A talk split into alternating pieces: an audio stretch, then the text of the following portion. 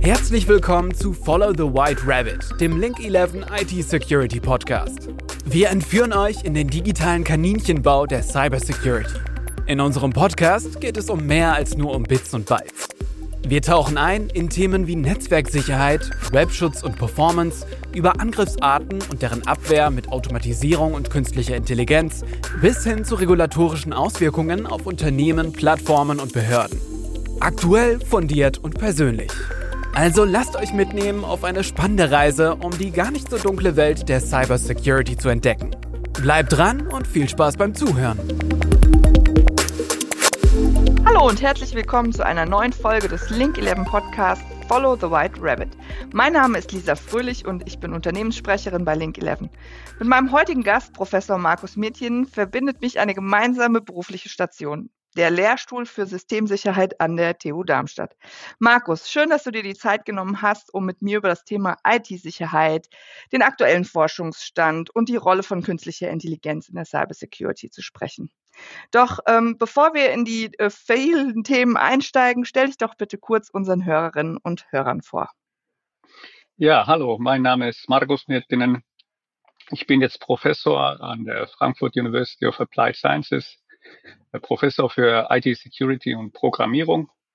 Ähm, und ja, ich ähm, habe ein etwas für einen Akademiker ein bisschen anderen Hintergrund. Ich war auch lange Jahre am Nokia Research Center in Helsinki und in Lausanne tätig, bin aber dann vor gut zehn Jahren nach Deutschland gekommen äh, und dort äh, ja an der TU Darmstadt lange Zeit gewesen. Ja, ich betreibe Sicherheitsforschung Systemsicherheit jetzt in letzter Zeit auch äh, sehr viel mit IoT-Sicherheit und der Sicherheit von KI und dem Einsatz von KI für äh, IT-Sicherheit. Mhm. Wie, wie kam das, dass du sozusagen nach deiner langen, äh, langjährigen Karriere bei Nokia im ähm, Research Center ähm, dann doch nochmal sozusagen den Weg in die Forschung gefunden hast? Und was genau motiviert dich sozusagen, dich mit dem Thema Cybersicherheit oder IT-Sicherheit ähm, zu beschäftigen? Ja, also ich habe mich schon immer für Sicherheit interessiert. Ich habe jetzt äh, mal überlegt, wo kommt das eigentlich her? Und das erste, wo ich mit dem Thema in Berührung kam, das war ein Roman von Jules Verne, das ich gelesen habe. Yangada heißt es, dieser Roman. Und das passiert, wurde in den 1880er Jahren geschrieben. Und äh, ein zentraler Teil in diesem Roman ist eine Chiffre, eine Vignier-Chiffre, die dann zur Lösung des Romans äh, führt. Und es hat mich fasziniert. Ich habe dann auch später während meines Studiums The Codebook von Simon Singh gelesen, wo sehr viel über Kryptographie und Verschlüsselung erzählt wurde. Und das hat mich dann eigentlich das Interesse geweckt. Ja, spannend. Vor allen Dingen, dass man sich inspirieren lässt von einem Buch von Jules Verne. Also ich glaube, der hat ja viele verschiedene äh, Romane geschrieben, die zu seiner Zeit und seiner Zeit weit voraus waren. Und ähm, also das äh, äh ist sicherlich nicht, äh, du bist nicht sicherlich nicht der Einzige, den Jules Verne da inspiriert hat, sich in, äh, mit Code und Kryptographie und solchen äh, ja rätselhaften Dingen zu beschäftigen. Ich weiß, als wir zusammen an der äh, TU Darmstadt waren, da hast du mit zwei ähm, weiteren unserer unseren Kollegen äh, mit Tian Nguyen und ähm, Philipp Rieger zusammen an einem Projekt gearbeitet, bei dem es speziell um IoT, äh, also um die Sicherheit von IoT-Geräten ging. Und ähm, ja, ich habe ein bisschen, äh, bisschen recherchiert und habe gesehen, also ähm, Statista sagt im Moment gibt es so ja roundabout 15 Milliarden IoT-Geräte weltweit und ähm, ja bis 2030 sollen es ungefähr 30 Milliarden Geräte werden, was bedeutet, bei einer äh, Weltbevölkerung von 8 Milliarden hat jeder zu Hause ähm, Minimum drei bis vier IoT-Geräte ähm, stehen. Viele davon sind ja unfassbar günstig produziert. Das Design als solches ist oft äh, nicht, äh, nicht sicher. Auch die Konfiguration der Geräte äh, ist anfällig. Jetzt ähm, möchte ich gern von dir wissen, zum einen, was gehört denn alles so zu diesen IoT-Geräten und ähm, äh, wieso gibt es denn quasi eigens für IoT-Geräte äh, auch programmierte Schadsoftware. Also was macht es denn so, so einfach oder so besonders, äh, mit äh, sozusagen äh, ja, IT-Schwachstellen bei IoT-Geräten auszunutzen? Ähm, ich stelle mir so einen smarten, beispielsweise, ich stelle mir jetzt mal so einen smarten äh, Saugroboter ähm, vor. Und ähm, was kann der denn alles tun, wenn der gehackt wurde? Oder kannst du da mal so eine Übersicht geben, wie das sich bei den IoT-Geräten verhält insgesamt? Ja, ähm, also das Internet of Things, das Internet der Dinge, das ist ein, das umfasst sehr viel. Also ich, äh, für mich definiere ich das, den, das Internet der Dinge als diesen Prozess, wo Gegenstände des Alltagslebens, die wir von äh, überall in unserem äh, Alltag kennen, die bekommen auf einmal einen Internetzugang. Da wird ein Wi-Fi-Chip eingebaut und äh, Mikrocontroller. Und dann kann man dieses Gerät ähm, zum Beispiel Informationen auslesen oder die, das Gerät auch kontrollieren. Und das passiert in vermehrten Maße. Du hast die Zahlen erwähnt, dass dir der, dieses Wachstum im IoT-Bereich ist enorm. Es bietet Vorteile, weil man kann zum Beispiel eine intelligente Heizung oder eine, ein Beleuchtungssystem am Smart Home mit Hilfe dieses, äh, dieser Netzwerkverbindungen kontrollieren, auch Energie einsparen. Also es gibt äh, mhm. durchaus äh, ja. äh, konkrete Vorteile, die diese diese Entwicklung mit sich bringt. Aber dann natürlich aus der Sicherheitssicht äh, ist das Problem, dass äh, jetzt Geräte auch für Angreifer äh, zugänglich äh, werden, die früher gar nicht im Netz waren. Also es war unmöglich, diese Geräte äh, anzugreifen. Ein Problem ist, dass jetzt so viele neue Player auf dem Markt sind, die bringen ihre Produkte auf den Markt äh, und haben nicht viel Erfahrung oder auch nicht das Interesse oder die notwendigen Mittel, um sich äh, fundierte Gedanken über die Sicherheitsarchitekturen, Sicherheitsdesigns ihrer Produkte zu machen, sondern sie wollen eher ähm, ja die, das schnelle Geld, äh, salopp gesagt, also schnell ihre Produkte auf den Markt bringen mm, und ja. äh, dann sind sie fein raus. Ähm, ja. Und das bringt dann, führt uns dann zu dieser Situation, wo wir ähm, viele Geräte auch, äh, im Internet der Dinge haben, die anfällig sind für zum Teil auch sehr einfache Angriffe. Zum Beispiel, dass die Geräte irgendwelche leicht zu erratenden äh, Nutzerkennungen und äh, Admin-Passwörter nutzen, die der Angreifer durch einfaches Probieren sehr leicht ähm, ja, in Erfahrung bringen kann. Da hatte mir ein Kollege gesagt, dass, äh, dass es bestimmte äh, beispielsweise auch äh, Waschmaschinenhersteller gibt, deren äh, sozusagen voreingestelltes äh, User-Kennwort und User-Passwort im Grunde äh, im Internet zu finden ist. Und ähm, wenn man weiß, welches Modell sozusagen ich zu Hause im Keller stehen habe, weiß ich im Grunde auch, welches Passwort ähm, und äh, so da zumindest der Hersteller für das erste Mal hinterlegt hat. Und in der Regel, ja, tauscht man ja nicht unbedingt die Passwörter wieder aus oder ändert seinen Nutzernamen. Ähm, ich weiß, wir haben hier draußen, ähm, wir haben wie wahrscheinlich viele ähm, im Sommer äh, oder im Frühjahr diesen Jahres haben wir uns ein Balkonkraftwerk ähm, sozusagen ähm, angeschafft.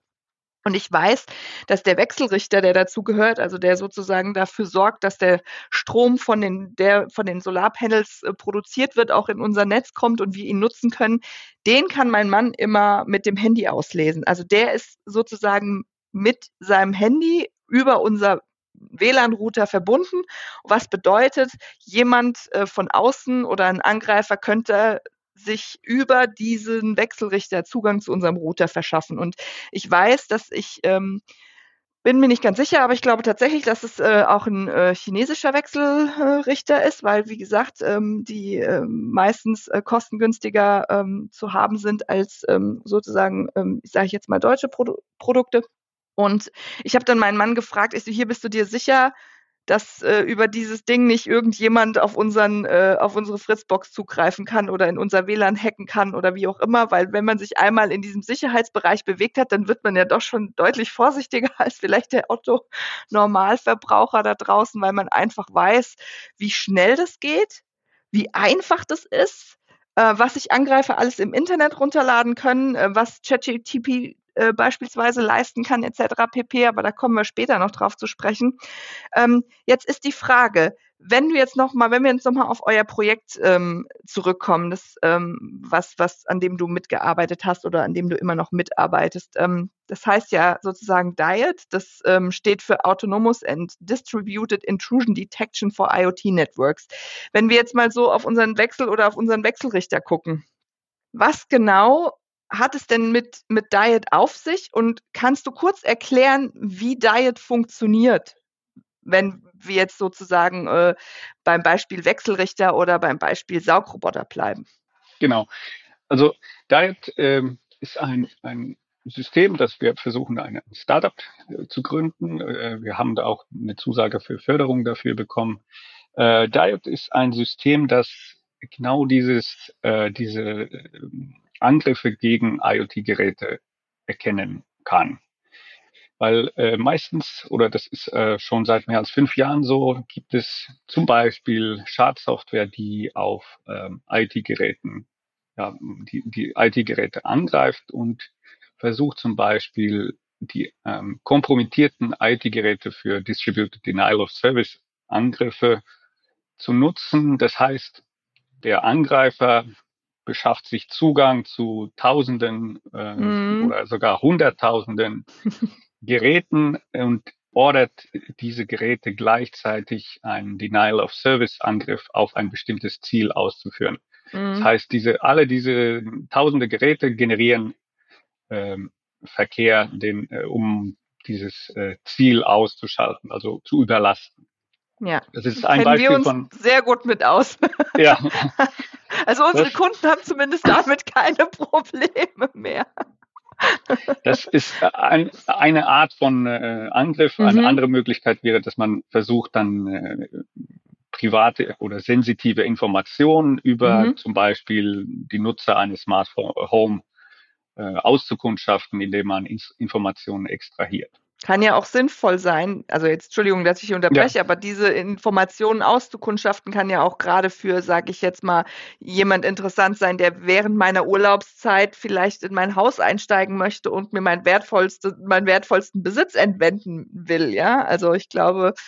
Genau, das wäre ein, eine Möglichkeit, wo ein sehr konkreter Schaden entstehen kann, wenn wenn quasi unbefugte Informationen extrahieren, ja, aus dem Smart Home extrahieren können wie Diet funktioniert, ist, dass es sich, es ist eine, eine Software, die könnte man zum Beispiel in einen Wi-Fi-Router äh, integrieren im Smart Home oder auch in einem, einem Betrieb, das, äh, ähm, ein Industriebetrieb, das äh, Industrial IoT-Netzwerke hat. Und was Diet macht, ist, dass es äh, den Netzwerkverkehr einzelner Geräte ja, beobachtet und äh, mit Hilfe von äh, einem KI-Algorithmus quasi diese ähm, diesen normalen ähm, Informations- oder Datenfluss des Geräts quasi profiliert. Es bekommt ein äh, oder lernt ein Profil, das das äh, weiß, wie das normale Verkehrsverhalten eines äh, IT-Geräts aussieht. Ist das vergleichbar mit, mit einer Unterhaltung? Also ist es das so, dass diese, diese Netzwerkkommunikation, also dass die Geräte quasi miteinander kommunizieren und im Grunde ähm, ihre eigene Sprache haben, die, ja. die quasi Diet dann ähm, screent und erkennt? Genau, das äh, ist äh, genau das richtige Stichwort. Dass dieser KI-Algorithmus, den wir einsetzen, das ist ein Algorithmus, der für Sprache entwickelt worden ist. Also zum Beispiel äh, mit solchen Algorithmen kann man die, die äh, Texteingabe im Smartphone, äh, Smartphone ähm, quasi modellieren und so, dass der, wenn man irgendwas eintippt, äh, kann dieser Algorithmus erraten, was soll das nächste Wort sein, das du eintippen möchtest.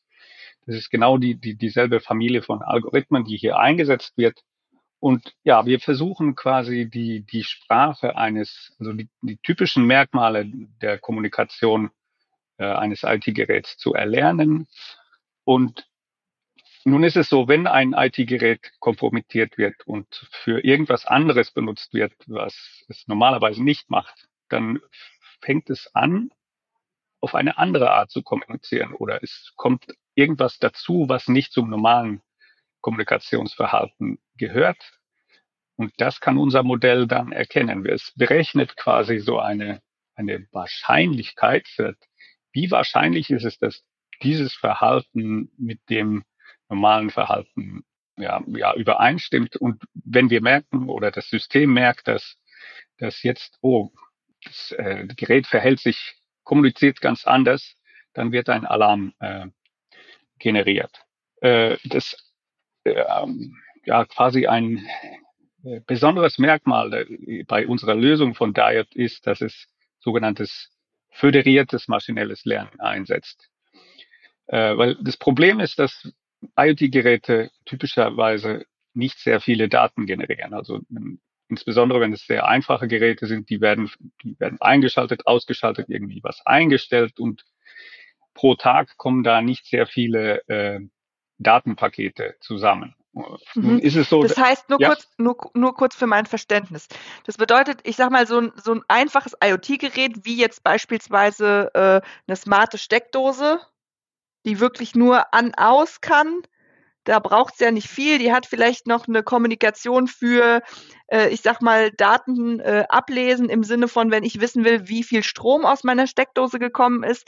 Aber ich könnte mir vorstellen, dass so ein, ich sag mal, so ein Saugroboter, der ja auch lernt, wie meine Wohnung aussieht, der lernt, welche Hindernisse auf ihn warten, ähm, der seine, der seine Ladestation wiederfindet, dass der natürlich deutlich mehr äh, kommuniziert als jetzt eine einfache Steckdose. Wie unter oder gibt's da, habt ihr da eine Hierarchie festgelegt oder wie, inwieweit ist es denn sozusagen ähm, herausfordernd für, für, für das Gerät oder die Software äh, im Grunde die unterschiedlichen, ähm, ja, sag ich jetzt mal, äh, die unterschiedlichen Größen oder die unterschiedlichen Möglichkeiten der IoT-Geräte hm. damit mit einzubeziehen. Das äh, äh, wird in dem äh, in unserem Lösungsansatz so gelöst, dass wir pro Gerätetyp, das heißt ein bestimmtes Modell eines bestimmten Herstellers, das bekommt ein eigenes Profil. Und es ist klar, dass in, in, so eine einfache Steckdose hat relativ einfaches Verhalten, ein Staubsaugerroboter etwas komplexeres, weil es sich vielleicht kommuniziert, wo ist es jetzt gerade unterwegs. Und dann ähm, eine IP-Kamera, die kommuniziert natürlich sehr viel, wenn sie eingeschaltet ist. Da kommen mhm. massenweise an äh, Videopaketen. Aber dieses, dieses quasi dieses Muster ist charakteristisch für das äh, Gerät. Und genau das mhm. nutzen wir aus. Also Maschinen sind sehr, sehr einfach in ihrer Kommunikation, also nicht einfach unbedingt in ihrer Kommunikation, aber sie sind sehr berechenbar, sagen wir es mal so. Ja, äh, insbesondere. IoT-Geräte, weil sie haben nur eine begrenzte Anzahl an Funktionalitäten, die, die aufgerufen werden oder die äh, durchgeführt werden. Und diese Funktionalitäten sehen in der Regel ähnlich aus oder befolgen einen bestimmten Muster. Und diese Muster, weil sie regelmäßig sind, äh, können wir sehr gut mit diesen KI-Algorithmen erfassen. Wenn wir jetzt einen, einen normalen Laptop nehmen würden oder ein Smartphone, wo quasi äh, zig Apps auf einmal laufen, ähm, da wäre das natürlich furchtbar viel schwerer, das Verhalten irgendwie vernünftig zu hm, modellieren. Aber mit IT-Geräten, die, die in der Hinsicht einfach sind, da ist es viel einfacher. Äh, und mhm. da ist man auch viel genauer und kann quasi Modelle erstellen, die Angriffe erkennen äh, es ist wichtig, aber noch wichtiger ist eigentlich, dass das System keine falschen Alarmmeldungen generiert, weil das wäre für einen, einen normalen Nutzer völlig inakzeptabel, dass er jetzt äh, pro Tag fünf falsche Alarmmeldungen bekommt. Mm. Der würde das äh, System dann nach äh, spätestens einer Woche ausschalten. Ja. ja, klar, wenn ja, das ist, äh, ist auf jeden Fall eine spannende Sache. Ich weiß, dass ihr ja, wie gesagt, dran seid, das, äh, das Projekt beziehungsweise äh, Diet zur Marktreife zu bringen und ein Startup äh, damit zu gründen, weil ja, äh, wie gesagt, bei 15 Milliarden IoT-Geräten, die jetzt schon auf dem Markt sind und nochmal 15 Milliarden, die dazukommen, äh, ist es natürlich auch ein unfassbar großer Markt und es ähm, ging ja auch, soweit ich weiß, auch darum zu schauen, wie kann man äh, beispielsweise gerade auch im industriellen Bereich, wo ja Stichwort Industrie 4.0 viel ähm, sozusagen auch ähm, Geräte eingesetzt werden, wie beispielsweise Steuerung an Maschinen, die einen Re Remote Access Zugriff haben etc. pp. Also da könnte ich mir vorstellen, dass die ja auch eine Art haben, miteinander zu kommunizieren und dass es in so Fällen eben auch sinnvoll ist, ein Intrusion Detection System einzusetzen die Erfahrung ist ja, dass äh, sozusagen nicht nur die äh, Verteidigungsmaßnahmen äh, sukzessive mit künstlicher Intelligenz aufgerüstet werden. Das machen ja die Angreifer auf ihrer Seite genauso. Ähm, deswegen würde ich jetzt gerne noch mal so ein bisschen auf diesen Aspekt des künstlichen Lehr äh, Künste, der künstlichen Intelligenz zurückkommen.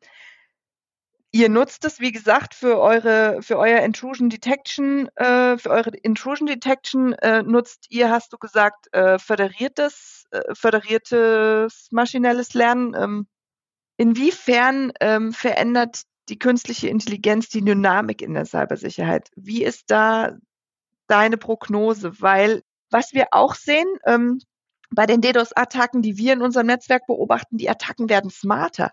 Also ähm, wir konnten bei den Angriffen in unserem Netzwerk beobachten, bei den, bei den DDoS-Angriffen, dass die bei Nichterfolg schnell abgebrochen werden. Das heißt, die Angreifer nutzen verschiedene Angriffsvektoren und die rotieren während eines auch sehr kurzen Angriffs. Aber ähm, mit Blick sozusagen auf die künstliche Intelligenz und mit, mit Blick auf dieses Thema, wie verändert das die Cybersecurity oder wie hat, haben sich diese Bedrohungen auch äh, verändert durch den Einsatz von künstlicher Intelligenz, ja. Ähm, vielleicht kannst du uns da noch mal eine Einschätzung geben, welche Herausforderungen du da siehst oder inwieweit sich das in den letzten Jahren einfach verändert hat. Ja. Also äh, KI ist äh, ein sehr breit gefächertes Feld. Um, äh, und es wird in so, so vielen, äh, jetzt vermehrt äh, mit äh, vor einem Jahr ist ChatGPT hat die quasi Weltöffentlichkeit erobert und die, die ähm, Awareness ist ähm, rasant angestiegen. Aber natürlich ist es klar, dass Angreifer jetzt auch die, den ähm, vereinfachten Zugang zu äh, künstliche äh, Algorithmen der künstlichen Intelligenz, die nutzen das einfach, um ihre Angriffe zu perfektionieren. Das sind nützliche Tools für, für normale äh, Softwareprodukte, aber das sind auch nützliche äh, Tools, um, um Angriffe effizienter zu gestalten. Also das, was du beschreibst, ist ein Anzeichen dafür, dass, äh, oder meines Erachtens ein Anzeichen dafür, dass dieses gesamte Feld professioneller wird. Da werden ähm, ist auch äh, Fachkompetenz da, äh, um, um ähm, fortgeschrittene Tools einzusetzen, um Angriffe effizienter zu machen. Was die KI an sich äh, angeht, äh, ist es so ein äh, bisschen ähnlich wie mit äh, dem Internet der Dinge. Es ist eine neue Technologie, die wird jetzt vermehrt in vielen Systemen eingesetzt. Also Systeme, die vorher auf statistischen Verfahren ähm, oder, äh, oder Policies äh, basierten, die werden jetzt auf einmal umgerüstet auf KI-Algorithmen, um Entscheidungen genauer, schneller, effizienter äh, treffen zu können. Ich frage mich, und da würde ich jetzt äh, sozusagen zum Abschluss unserer Folge nochmal gern von dir wissen wollen, ich frage mich einfach, wenn immer mehr künstliche Intelligenz in unser Leben integriert wird, sei es jetzt in smarten IoT-Geräten, weil die werden ja auch immer schlauer, ähm, sei es in, in, unseren, in unseren Berufsalltag mit ChatGPT, mit Journey und wie diese ganzen künstliche Intelligenz-Tools, die man jetzt äh, eins nach dem anderen äh, im Internet findet und benutzen kann.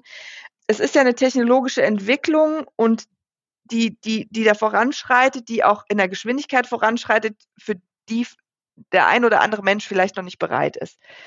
Vielfach wird ja oft auch in dem Zusammenhang von so einem Wettlauf zwischen Angreifern und Verteidigern gesprochen. Wie siehst du das persönlich? Werden die Zeiten düsterer oder glaubst du, dass sozusagen auch die, die, die Erklärungsmodelle oder die Verteidigungsmaßnahmen oder auch diejenigen, die sich sozusagen positiv mit künstlicher Intelligenz ähm, beschäftigen wollen und sie einsetzen wollen, ähm, dass die mit diesen Entwicklungen Schritt halten können? Also wohin glaubst du, gehst die Reise in Zukunft? Ähm, das ist eigentlich eine ganz, ganz typische Situation für die IT-Sicherheitsforschung. Das es ist ein Wettlauf. Es ist schon seit 40 Jahren ein Wettlauf gewesen. Wenn neue Systeme, neue Technologien entwickelt werden, finden, finden Angreifer auch Wege, diese Technologien auszunutzen für ihre Angriffe und die, die Sicherheitsforschung kommt direkt hinterher und quasi versucht, äh, diesen Angriff, diese Angriffe vorzubeugen oder zu ja, verhindern. Also man muss, wir müssen uns äh, klar sein, es ist eine neue Technologie, die wird auf Arten eingesetzt, die ist vielleicht jetzt noch gar nicht absehbar.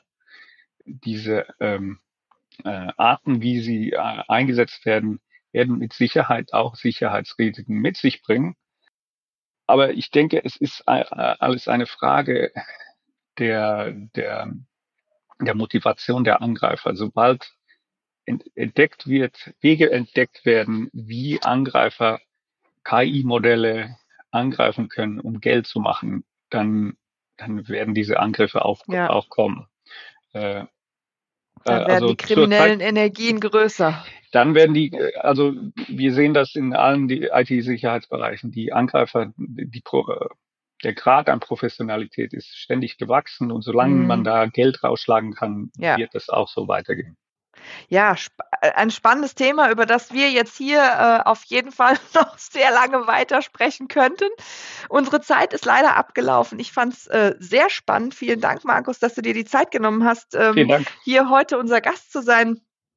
Ähm, ja, ihr da draußen, ihr, ihr hört, ähm, es gibt unfassbar viele Forschungsfelder. Ähm, Intrusion Detection, also äh, sozusagen das äh, Herausfiltern von schädlichem oder nicht richtigen Datenverkehr oder Kommunikation zwischen IoT-Geräten ist eine Sache, ähm, mit äh, der sich Markus Mietjen ähm, beschäftigt hat, aber ähm, auch mit äh, sozusagen äh, der Vergiftung von ja, KI-Algorithmen beziehungsweise den Trainingsdaten. Also es ist ein breites Feld ähm, und ich hoffe, dass ihr was mitnehmen konntet aus der heutigen Folge.